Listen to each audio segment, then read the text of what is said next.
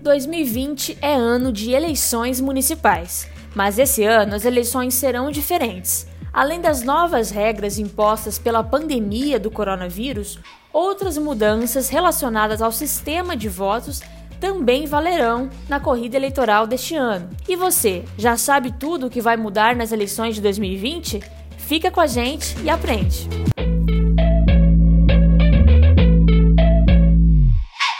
Olá, eu sou Paula Viana.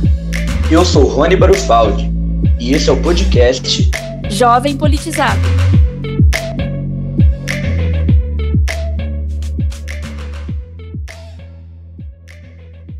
Sejam bem-vindos ao Jovem Politizado. Eu sou Paula Viana e hoje trago para vocês as principais mudanças que vão acontecer nas eleições municipais de 2020.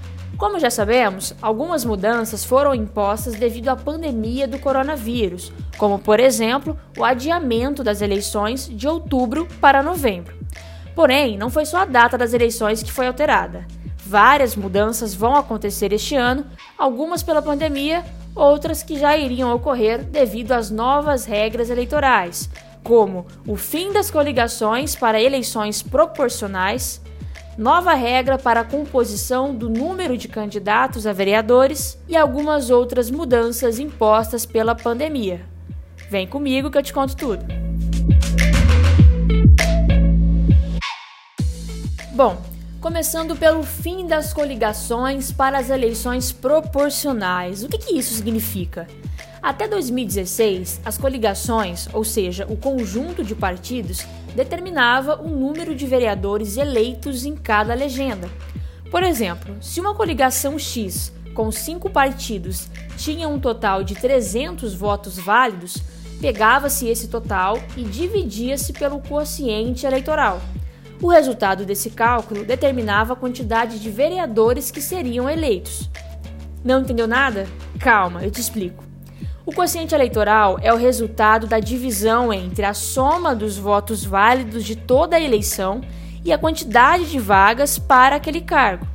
Por exemplo, se em determinada cidade existem 100 vagas para vereadores na Câmara Municipal e a cidade receber um total de 5 mil votos para todos os vereadores, o quociente eleitoral é 5 mil dividido por 100, que dá 50. Para determinar então quantos vereadores eram eleitos em cada coligação, somava-se o total de votos que aquela coligação recebeu e dividia pelo quociente.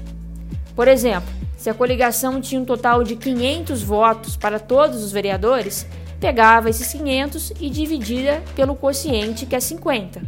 500 dividido por 50 é 10. Isso significa que a coligação tinha direito de colocar seus 10 vereadores mais votados na Câmara. A partir de agora, o cálculo será diferente, pois não há mais coligações nas eleições proporcionais. Agora, o número de vereadores eleitos vai depender dos votos do partido que ele pertence. A conta então é a seguinte: Pega-se o total de votos válidos recebidos pelo partido e não mais pela coligação e divide pelo quociente eleitoral. Por exemplo, um partido que recebeu um total de 50 votos, ele vai ter direito a colocar um vereador na Câmara, porque 50 dividido por 50 é 1.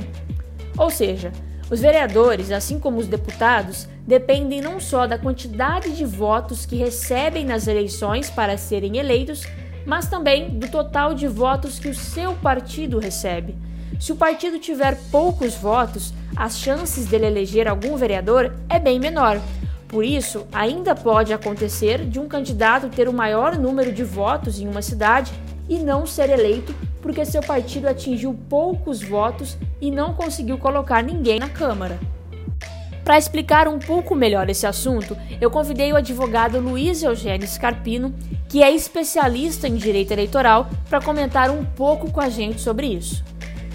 Scarpino, explica pra gente qual o impacto que o fim das coligações nas eleições proporcionais vão trazer, principalmente para as eleições municipais desse ano. Olá, Paula, tudo bem? Muito obrigado pelo convite para estar aqui com você. O que isso significa e como a gente pode dizer que isso vai impactar? Primeira coisa, é, vai estar mais alinhado ao sentimento de que o mandato pertence aos, aos partidos políticos. Os vereadores e quaisquer, quaisquer políticos que ocupem cargos advindos de eleições proporcionais não conseguem sozinho, conseguem apenas a partir de uma chapa, de uma votação proporcional. E, portanto, o fim das coligações significa dar mais peso às agremiações partidárias. E veja, as coligações partidárias elas fazem muito mais sentido nas eleições majoritárias, porque um prefeito um vice-prefeito vão precisar de um número de partidos para poder gerenciar, para poder cuidar da máquina, para poder ter é, gestão política nos projetos que deverão ser encaminhados para o parlamento. E tem mais uma questão. Os mandatos, como eu já, como eu já havia ressaltado para você, eles pertencem aos partidos. Por exemplo, se um candidato ele é infiel ao partido, ele é caçado por conta de, de uma, irregularidade advinda de uma troca de partido sem justa causa, o seu substituto será vindo do seu próprio partido político. Então não faz muito sentido você misturar nas eleições proporcionais coligação. Então cada partido por si só e os partidos então deverão lançar chapas que sejam bastante coerentes e homogêneas e faz, isso faz muito mais sentido para o desenho democrático. Ótimo, Scarpino. É aquilo que eu falei, né? Os vereadores agora vão depender mais do que nunca dos partidos para serem eleitos. Então as legendas aí têm uma grande importância para os candidatos a partir de agora.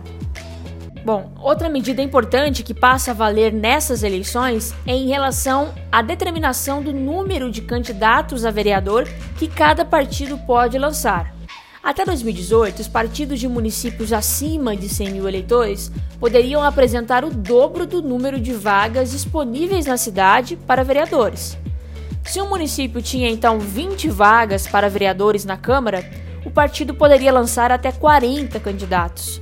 Agora, esses municípios só podem lançar até 150% do número de vagas disponíveis, ou seja, 1,5 vezes o número de vagas. Neste exemplo, então, ficaria 20 vezes 1,5, o que daria 15 candidatos para cada partido. Essa regra, porém, só vale para municípios acima de 100 mil eleitores. Para cidades menores, que não atingem essa quantidade, continua valendo a regra antiga. Qual o principal objetivo dessa nova regra e qual o impacto que ela traz para esses municípios? Essa reforma eleitoral, essa mini reforma eleitoral, ela teve como tônica reduzir gastos e, e ela tem, vem de uma lógica de, de entender que em cidades maiores os gastos são mais intensos, os partidos políticos eles têm investimento mais pesado a fazer, quanto mais candidatos, consequentemente, mais, é, mais impacto ele teria. E também tem a própria questão da visibilidade das candidaturas. Hoje os vereadores não, os candidatos vereadores não aparecem mais durante a propaganda do, do, da manhã e da tarde na rádio, ou da hora do almoço e à noite na televisão. Eles apenas aparecem em inserções. Enquanto mais candidatos, consequentemente, menos eles vão aparecer. Então, moral da história, a redução de número de candidaturas de municípios com até 100, mais de 100 mil habitantes, na minha leitura, teve como objetivo é, reduzir custos e tentar, com menos candidaturas, reduzir ali a quantidade de, de gastos e, de, e, e até mesmo propiciar aqueles que lá estão uma exposição mais acentuada, porque quanto mais candidatos, mais difícil você aparecer. Então a gente pode ressaltar como um ponto positivo, né, essa maior exposição e talvez até maior chance desses candidatos a vereadores serem eleitos com a nova regra. Muito obrigada pela participação. Espero que a gente se encontre mais vezes aí no Jovem Politizado para falar de eleições, que é um assunto que tanto eu como você gostamos, não é mesmo? Muito obrigado pelo convite, pela oportunidade de, de dialogar sobre, sobre esses temas tão interessantes e falar sobre direito eleitoral, falar sobre democracia, falar sobre democracia, falar sobre política, falar sobre política, falar sobre a vida das pessoas. Então, eu tenho um alto interesse nesses assuntos e espero que, os nossos ouvintes aqui também possam curtir tanto quanto nós. Até a próxima. Bom, e além dessas duas regras que nós falamos, algumas outras mudanças também vão ocorrer nas eleições de 2020 devido às medidas de combate ao coronavírus. A primeira mudança, que todo mundo já sabe, é o adiamento das eleições, que aconteceriam nos dias 4 e 25 de outubro. Agora, os brasileiros vão às urnas nos dias 15 e 29 de novembro, nas cidades que houverem segundo turno. O Tribunal Superior Eleitoral, o TSE, suspendeu também o registro por biometrias nessas eleições, para evitar o contato físico dos eleitores no mesmo aparelho, né? Além disso, é recomendado que cada candidato leve sua própria caneta para assinar a ata de presença, evitando o compartilhamento de objetos. A população do grupo de risco poderá votar em um horário preferencial, entre 7 e 10 da manhã. Os demais eleitores não serão barrados por votar neste horário, porém, o TSE aconselha para quem puder deixar esse horário para os mais necessitados, evitando aglomerações. E para fechar, é claro, o uso de máscaras é obrigatório em todas as sessões eleitorais do Brasil. Fique em casa, se cuide e vote com consciência.